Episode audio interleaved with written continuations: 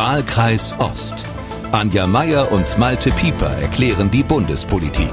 Hallo und willkommen zum Ost-West-Ritt durch die deutsche Politikszene. Bei Wahlkreis Ost wollen wir genau das zusammenkehren, was sonst in der bundesweiten Berichterstattung gerne hinten runterfällt, nämlich der Osten. Und der zeigt im Moment wieder, dass er in manchen Fragen dann doch deutlich anders tickt als der Westen, beispielsweise die Diskussion über schwere Waffen für die Ukraine. Da tut man sich deutlich schwerer mit zwischen Sassnitz und Sonneberg als zwischen Wilhelmshaven und Weil am Rhein. Warum das so ist und warum das selbst unsere Parteien zerreißen könnte, das müssen wir unbedingt mal diskutieren. Dann der Ukraine-Krieg hin oder her. In Berlin wurde wieder geschwurft und getanzt. Politik und Medien prosteten sich beim Bundespresseball in privater Atmosphäre zu. Ist so viel Nähe im privaten Bereich wirklich sinnvoll und klug? Und an diesem Sonntag beginnt Teil 2 des diesjährigen Wahlreigens. Schleswig-Holstein entscheidet über die Arbeit der noch von Robert Habeck und Wolfgang Kubicki ins Amt gehieften Jamaika-Koalition. Welche Auswirkungen das auf den Bund hat, das klären wir am Ende. Aber jetzt erstmal ein Hallo an unsere Beobachterin in Berlin. Hallo Anja. Hallo Malte, grüß dich. Anja, es ist ja eine ganze Liste an Waffen und Rüstungsgütern, die die Bundesrepublik schon an die Ukraine geliefert hat. Wert allein in den ersten acht Wochen des Krieges knapp 200 Millionen Euro. Darunter, ich zähle mal ein bisschen was auf. 2500 Luftabwehrraketen, 900 Panzerfäuste mit 3000 Schuss Munition, 100 Maschinengewehre, 100.000 Handgranaten, 2000 Minen, mehr als 16 Millionen Schuss Munition und so weiter und so fort. Das ist also schon alles da. Die Ukraine hätte aber gerne noch deutlich schwereres Geschütz, zum Beispiel Panzer. Das sind dann die berühmten schweren Waffen. Und wir haben Anfang der Woche bei MD aktuell mal die Hörer gebeten, uns anzurufen und uns ihre Meinung dazu zu sagen. Und das klang dann so. Ich bin absolut dagegen, dass wir hier schwere Waffen in die Ukraine liefern. Waffen lösen diesen Konflikt nicht. Im Gegenteil, sie verlängern ihn nur. Und es wird weitere zivile und militärische Opfer geben. Und auch Soldaten sind Menschen, äh, die ihr Leben lassen im Krieg auf beiden Seiten. Statt schwere Waffen an die Ukraine zu liefern, sollten sich unsere Politiker endlich ernsthaft um eine diplomatische Lösung des Ukraine-Konflikts bemühen. Das waren jetzt nur zwei Stimmen, aber die standen beispielhaft für 80 bis 90 Prozent der Anrufer, die wir bekommen haben, also klare Tendenz. Und die Kollegen der sächsischen Zeitung haben das auch nochmal demoskopisch abbilden lassen. Die kamen zum Ergebnis, 68 Prozent der Sachsen sind gegen die Lieferung schwerer Waffen. Anja, du wohnst in Brandenburg. Deckt sich dieses überwältigende Nein mit den Erfahrungen, die du machst bei dir vor der Haustür? Also in Gesprächen ist das natürlich so. Ich glaube, kaum jemand äh, würde jetzt sagen, äh, ja, Waffen, egal, immer raus damit, jedem äh, erwachsenen Menschen. Und äh, je älter, desto äh, eindrücklicher die Erfahrung und Erinnerung, dass das einfach zu Tod und Zerstörung führt. Also was dort angewandt wird, kann uns auch selbst erreichen. Das weiß, glaube ich, jeder Mensch. Und natürlich, jeder schaut irgendwie auch darauf, was bedeutet das für mich? Und das bedeutet ja nicht nur die Tankstelle, sondern äh, 59 Prozent, also drei von fünf, erwarten eine Verschlechterung ihrer wirtschaftlichen Situation durch die Auswirkungen des Krieges. Insofern deckt sich das so ein bisschen mit diesen Argumenten, die du auch gerade eingespielt hast, also schwere Waffen lösen, kein Konflikt und der Wunsch nach diplomatischen Lösungen. Aber ich muss es jetzt auch gleich mal sagen, ich finde es schon richtig, dass wir immer schauen, wie geht's uns damit. Aber wir sehen zugleich ja auch, was in der Ukraine los ist. Also diese Belagerung und Erstürmung dieses Stahlwerks in Mariupol oder diese Gräueltaten. Das ist die Rede von Verschleppungen, äh, Vergewaltigungen. Es gibt Bilder von Massengräbern. Äh, das sind ja Berichte, die erinnern uns eigentlich an dunkelste Zeiten, also auch an den Zweiten Weltkrieg. Und ich glaube, das berührt gerade ganz viele Menschen. Aber kannst, das lässt eigentlich, glaube ich, niemanden kalt. Äh, aber kannst du dir einen Reim drauf machen, warum die kritischen Stimmen im Osten häufiger sind, lauter sind, als sie beispielsweise äh, im Westen sind? Kann man das einfach nur mit einer Nähe zu Russland, der deutsch-sowjetischen Freundschaft von früher erklären? Oder äh, ist es was anderes? Naja, das hat, glaube ich, schon was tatsächlich mit der äh, deutsch-deutschen Geschichte und der deutsch-sowjetischen und deutsch-amerikanischen Geschichte zu tun, also mit den Nachwirkungen des Kalten Krieges. Also das ist ja zum einen in Ostdeutschland gibt es ja immer noch diese nachwirkenden Erfahrungen mit der Sowjetunion. Das sind gute und schlechte, muss man jetzt auch mal sagen. Also das ist ja nicht nur, dass in der DDR irgendwie alle beim Anblick einer sowjetischen äh, Uniform gedacht haben, mein Bruder, sondern da gab es natürlich auch Vorbehalte. Das waren zum Teil auch, muss man auch mal sagen, äh, wir hatten hier auch eine Kaserne hier in der Stadt, in der ich lebe, in Brandenburg. Da spricht der ehemalige Bürgermeister immer so ein bisschen von so armen Teufeln, ja, also die äh, da unter unwürdigen Bedingungen in dieser Kaserne gelebt haben. Aber es gibt natürlich auch diese andere Seite. Viele Leute sind in die Sowjetunion gereist. Ich habe mich gerade damit beschäftigt. Es gibt so einen Verein äh, der ehemaligen Studierenden aus der DDR, die in der Sowjetunion studiert haben.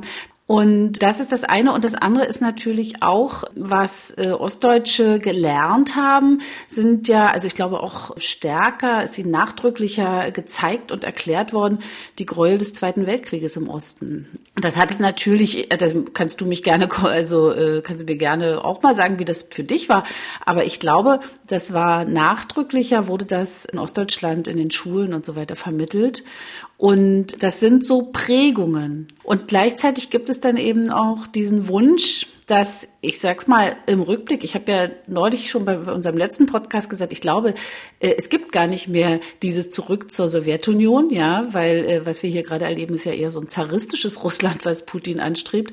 Aber quasi der tief verwurzelte Wunsch, dass diese Völker, es war ja immer so den, die 15 Sowjetrepubliken, die Vielvölkerstaat, dass die sich doch bitte wieder vertragen mögen, ja, und dieses, dass dieses Blutvergießen endet. Ich glaube, dieser Wunsch ist sehr, sehr stark.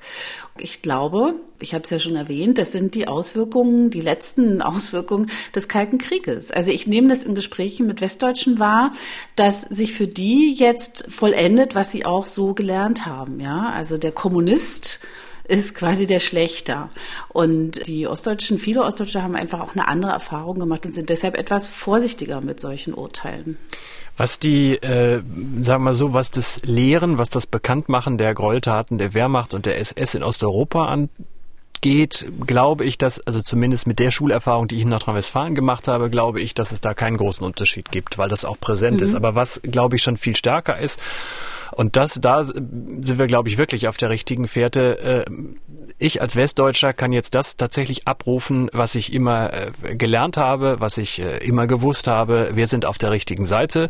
Da sieht man es wieder. Der Russe, der schon bis 1989 der Böse war, ist jetzt wieder der Böse. Und ich kann mich halt wohlig zurücklehnen, dass ich immer auf der richtigen Seite gestanden habe und kann mhm, dem jetzt genau, zuschauen. Du kommst quasi Du Gen bekommst recht eigentlich. Genau, ne? also ja. ich werde darin bestätigt, dass das, was ich von klein auf mit der Muttermilch aufgesogen habe, äh, die richtige Seite ist die unsere, dass sich das jetzt äh, wieder bewahrheitet äh, in diesem furchtbaren Krieg, in diesem Vorgehen Russlands, was ja keine Regeln kennt und was auch auf die eigenen mhm. eingegangenen Verpflichtungen nichts mehr hergibt, sondern wirklich Russland die frühere Sowjetunion das macht, was wir ihr damals schon immer unterstellt haben, was sie damals aber ja eben nicht gemacht hat. Das ist auch schrecklich, traurig eigentlich, ne? Ja, und also, äh, genau hm. so erkläre ich mir im Grunde genommen auch äh, das Ganze, obwohl äh, das ja mit der Sowjetunion immer so eine Sache ist. Ich meine, die Ukraine gehörte auch zur Sowjetunion und die Ukraine war ja beispielsweise auch mit sowjetischen Soldaten in, in Ostdeutschland äh, vertreten und es gibt ja wirklich eine beispiellose Hilfsbereitschaft für die äh, Ukrainer, gerade in Ostdeutschland, so nehme ich das zumindest wahr. Ja, das finde ich auch wirklich beeindruckend. Mal sehen, wie lange das anhält. Wenn das nicht gut erklärt wird, das haben wir ja schon bei der Geflüchtetenkrise erlebt, dann erodiert diese Solidarität. Aber bis jetzt kann sozusagen jeder sehen und spüren, die Autos mit der mit den ukrainischen Nummernschildern auf der Straße. Wir sehen äh, Leute im Supermarkt. Es ist konkret und jeder hat auch das Gefühl, helfen zu können. Ich glaube, was man auf jeden Fall festhalten kann, ist, dass die, dass es viel mehr Emotionalität oder viel mehr emotionale, emotionale Nähe in Ostdeutschland gibt und deshalb auch viel mehr Reaktion in die eine oder in die andere Richtung. Denn wir haben ja auch Mails, Zuschriften bekommen. Kann ja nur mal drei vorlesen. Wir sprachen ja beim letzten Mal darüber, wie der Bundespräsident ausgeladen wurde. Das ist ja inzwischen jetzt einigermaßen äh, bereinigt und äh, weggebügelt zwischen den beiden Herren Steinmeier und Zelensky, sodass jetzt auch die Führung der Bundesregierung überlegt, hinzureisen nach Kiew. Aber beim letzten Mal war das eben noch anders. Und da schrieb uns äh, zum Beispiel Michael Specht via YouTube, keine Waffen für Zelensky. Wer Steinmeier nicht will, soll auch keine Waffen bekommen. Und Sergei Korolev hat ergänzt, zum Deeskalieren nicht fähig, liefert die Ampel jetzt Waffen. Während Sigrid uns per Mail mitgeteilt hat, dass sie empört sei über die herablassende Art, mit der wir beide über die ukrainische Führung sprechen würden. Wenn wir Deutschen momentan die Ukraine wären, würden wir ganz sicher genauso um Unterstützung bitten, schrieb uns Sigrid. Mhm. Ähm, ich habe dann, das meine ich mit Emotionen, emotional äh, sehr dabei sein, weil ich hatte jetzt nicht den Eindruck, dass wir sehr herablassend über die ukrainische Führung gesprochen haben. Mhm. Wir haben sie einfach nur kritisiert und Fragen gestellt, ob man so mit demokratisch gewählten Staatsoberhäuptern umgehen kann, weil die Ukraine ja wahrscheinlich auch nicht wollte, dass wir ihnen sagen, wer bei ihnen Präsident zu sein hat und wen wir einladen und wen nicht. Da sind wir beide uns absolut einig, Malte. Der ukrainische Botschafter ist ja gerade wieder in aller Munde. Ich habe mich auch gefragt, es gibt ja immer dieses Argument, jetzt lass den doch mal, äh, der ist halt hoch emotional, sein, sein, äh, seine Landsleute werden abgeschlachtet und das stimmt auch, ja. Aber man wünscht sich als Bürgerin natürlich doch, dass es eine diplomatische Ebene gibt, auf der vernünftig miteinander geredet wird und nicht ununterbrochen und zwar öffentlich eskaliert wird.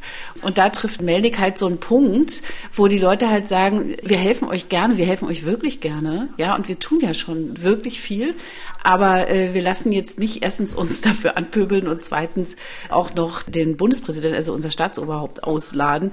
Das ist jetzt allerdings, muss man jetzt auch mal sagen, man darf sich nicht zu lange in solchen diplomatischen Verstimmungen verstricken. Irgendwann ist auch mal gut und ich glaube, jetzt ist es auch gut. Also jetzt geht das weiter. Gott sei Dank, muss man sagen. Also wenn die, wenn das Reden abgestellt, also wenn das Reden unmöglich wird, dann haben wir echt ein Problem hier, ja. Da freut sich auch Wladimir Putin drüber. Zu Melnik kommen wir später noch. Äh, gleichwohl kann ich jedem nur empfehlen, es gab heute Morgen, wir zeichnen Freitagmorgen auf, ähm, also Freitagmorgen, Viertel nach sieben, gab es ein interessantes Interview mit Melnik im Deutschlandfunk.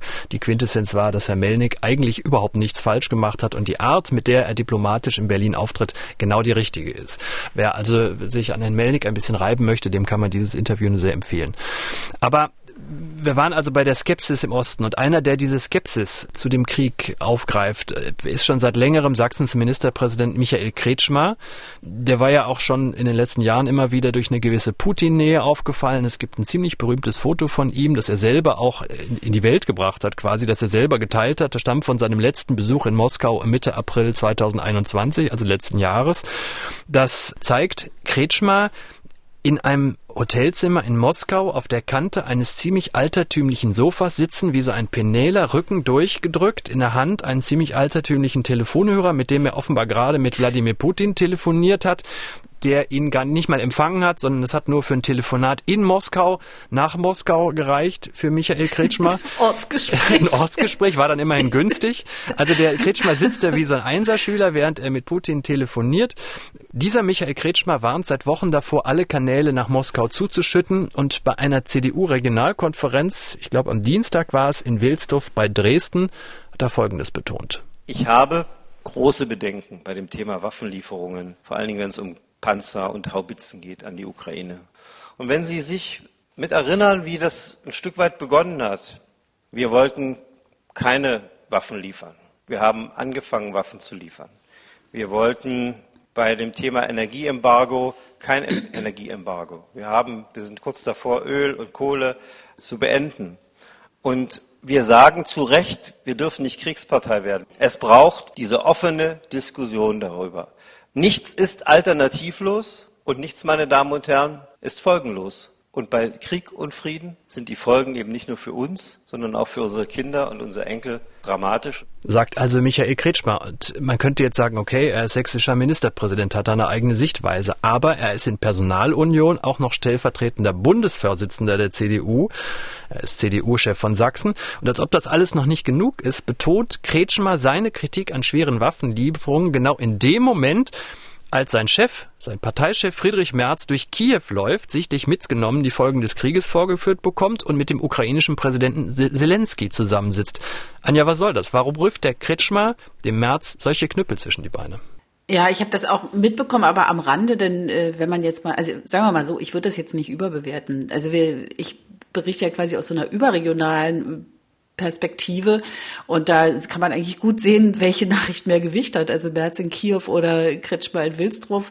Ich glaube, ersteres. Aber es geht doch dabei vor allen Dingen um ein inner, also wie man innerparteilich miteinander umgeht. Gar nach außen kriegt es kaum jemand ja. mit, was der Kretschmer da macht. Aber nach innen ist mhm. es doch eine ziemliche äh, Botschaft, ich mache hier mein eigenes Ding. Da hast du recht. Das ist, äh, das muss man jetzt aber auch mal sagen, das wird hier in Berlin, gibt es ja so eine ich will das jetzt nicht, will nicht ungerecht sein, aber tatsächlich, wenn du dir anschaust, den, den Anteil äh, ostdeutscher oder sächsischer oder thüringischer oder sachsen-anhaltinischer An, äh, Abgeordneter in, in den Parlamenten oder in den Fraktionen in diesem Fall, ja, in der Unionsfraktion, dann sind das absolut eine Minderheitenmeinung, die das, äh, der ist ja quasi proportsmäßig im äh, CDU-Vorstand, aber das wird hier, glaube ich, kaum wahrgenommen. Also, aber ich würde gerne doch noch mal auf das Inhaltliche eingehen, was du jetzt auch abfragst sehr zu Michael Kretschmer. Was er da sagt, ist irgendwie auch naiv. Also ich, er, er sagt ja sozusagen, äh, es gibt immer eine Alternative. Okay. Und äh, er, er vermittelt aber das Gefühl,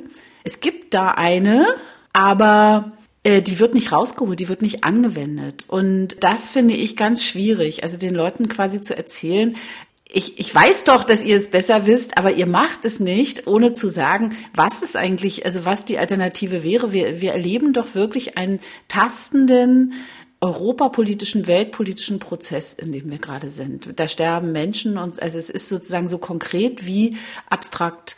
Und dem muss sich, finde ich, auch ein Ministerpräsident äh, aussetzen, dass er irgendwie Binnenwidersprüche auch benennt und nicht so tut, als wäre da irgendwo in der Hinterhand noch äh, eine Lösung, die nur nicht angewendet wird. Das finde ich ein bisschen schwierig. Also er verspricht da Sachen äh, oder sagen wir, stellt, stellt in Aussicht, dass da irgendwo noch äh, Lösungen sind, die nach denen nur gerade keiner greift. Ähm, das ist keine gute, kein guter Move, muss ich sagen. Kretschmer bekommt für die Haltung ja auch nicht nur Gegenwind aus der CDU-Spitze und sei es nur dadurch, dass man ihn ignoriert mit seinen Positionen. Selbst die eigenen Leute gehen äh, ihm ja von der Fahne. Seine eigenen CDU-Bundestagsabgeordneten haben Kretschmer per öffentliche Erklärung ausgerichtet, dass sie hinter dem Kurs von Friedrich Merz und auch der Bundesregierung stehen, nämlich schwere Waffen wie die Gepard-Panzer an die Ukraine zu liefern. Also CDU Sachsen gegen CDU Sachsen. Und da können sich selbst erfahrene Beobachter in Dresden wie die Politikchefin der sächsischen Zeitung Annette Benninger einfach nur noch wundern, weil sowas gab es früher eigentlich nicht. Das ist ein sehr ungewöhnlicher Vorgang sich so klar zu distanzieren, weil natürlich die Bundestagsabgeordneten aus Sachsen erst am vergangenen Donnerstag mitentschieden haben. Und Friedrich Merz hat ja sehr gedrängelt, die CDU, auch das, äh, den Kanzler gedrängelt, dass er das endlich tut. Und insofern kann ich mir vorstellen, dass natürlich gerade diese Bundestagsabgeordneten es jetzt sehr schwer haben, das zu verteidigen, was sie dort mitentschieden haben und sich ein bisschen wundern, warum ihr CDU-Landeschef und ihr sächsischer Ministerpräsident im Grunde genommen das Thema jetzt wieder in der Heimat aufmacht. Anja, nun ist Michael Kretschmer ja kein politischer Hasardeur, sondern ein in der Regel strategisch vorgehender Kopf.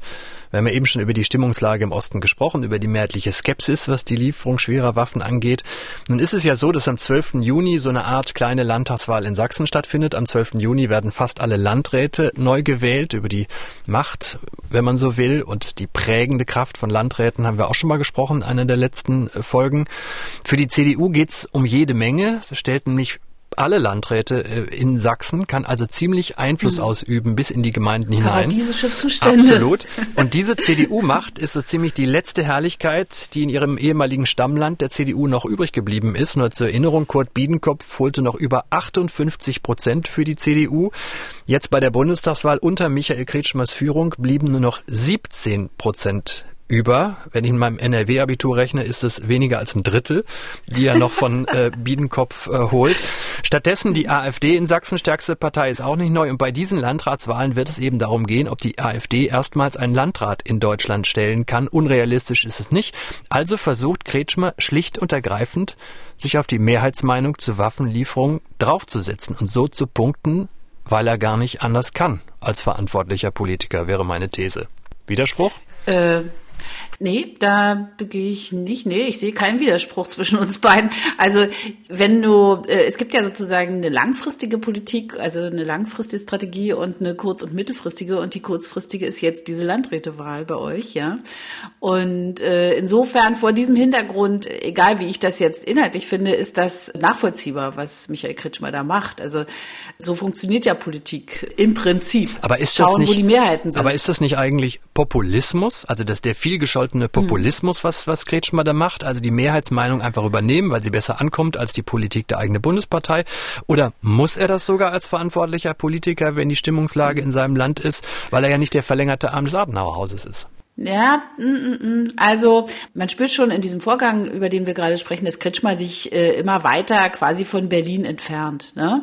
Das ist jetzt in diesem Fall auch äh, nachvollziehbar, weil wie gesagt Landräte, das ist halt wirklich äh, Kommunal- und Regionalpolitik. Aber was er da macht, du fragst jetzt nach Populismus, würde ich sagen, diesen Vorwurf gibt es immer. Aber weißt du, wer die größte Meisterin darin war? Immer, das war Merkel.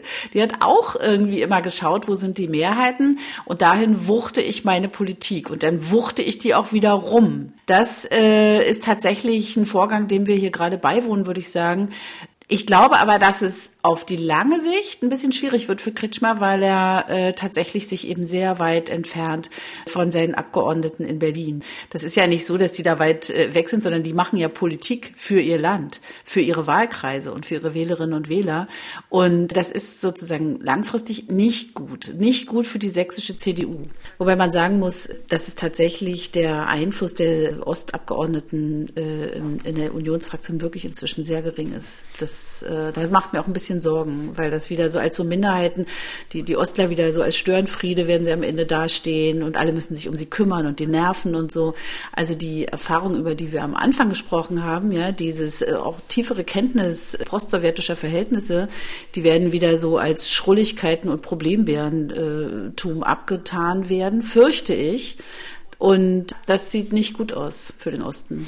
Am 12. Juni werden wir also wissen, ob die kurzfristige Strategie zumindest äh, aufgeht bei den Wahlen in Sachsen beziehungsweise bei dem zweiten Wahlgang am 3. Hm. Juli.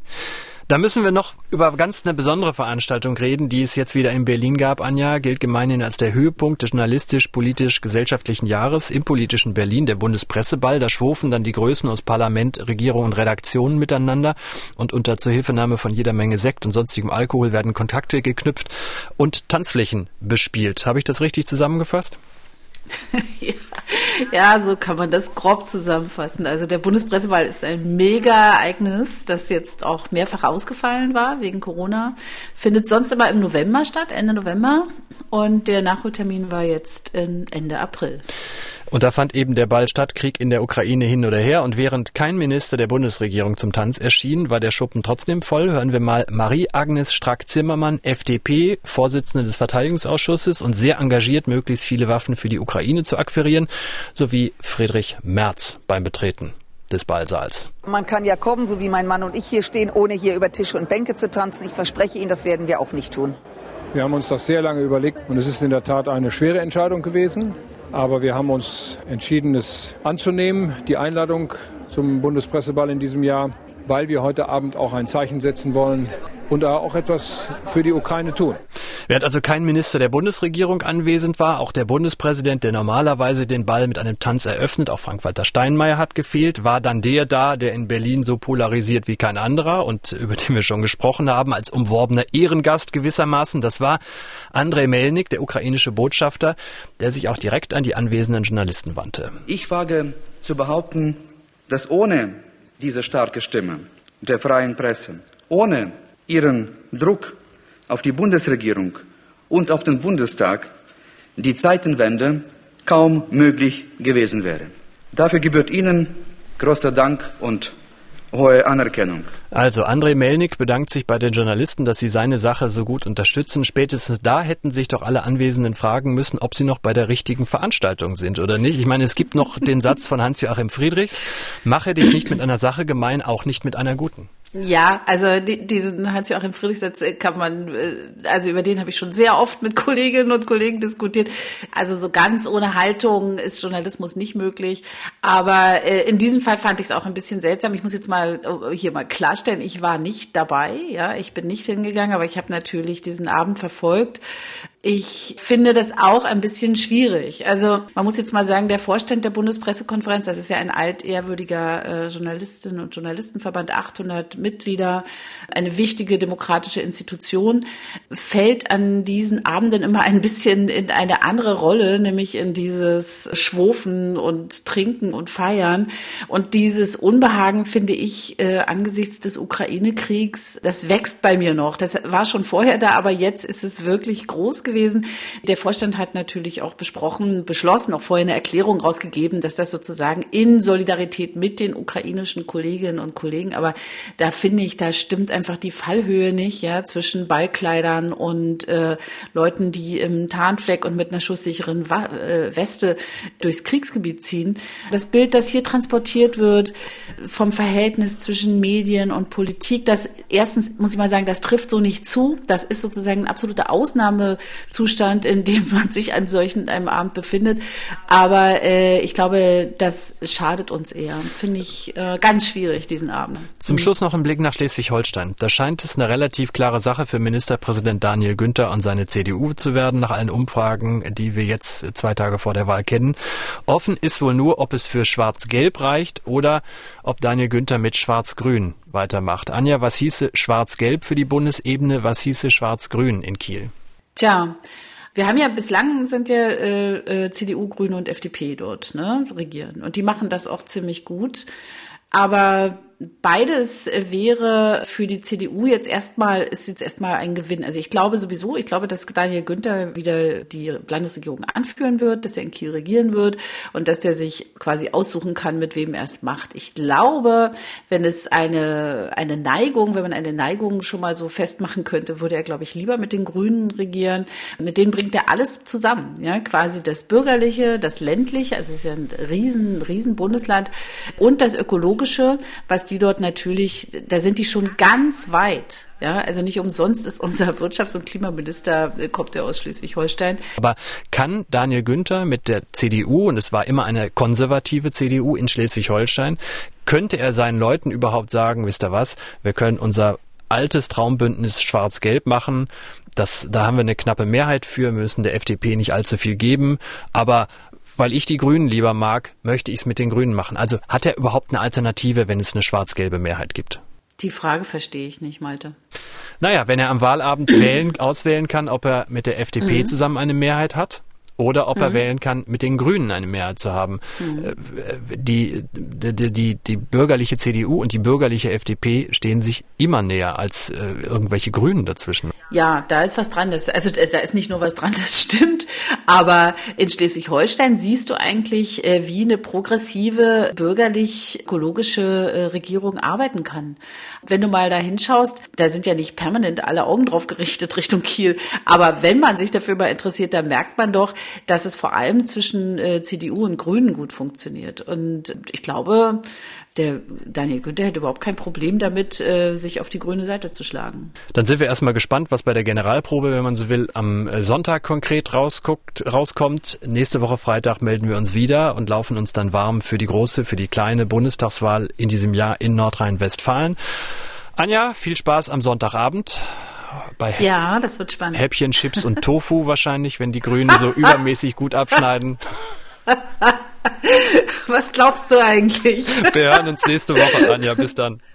Okay. Tschüss. Ciao, ciao. Wahlkreis Ost. Anja Meier und Malte Pieper erklären die Bundespolitik.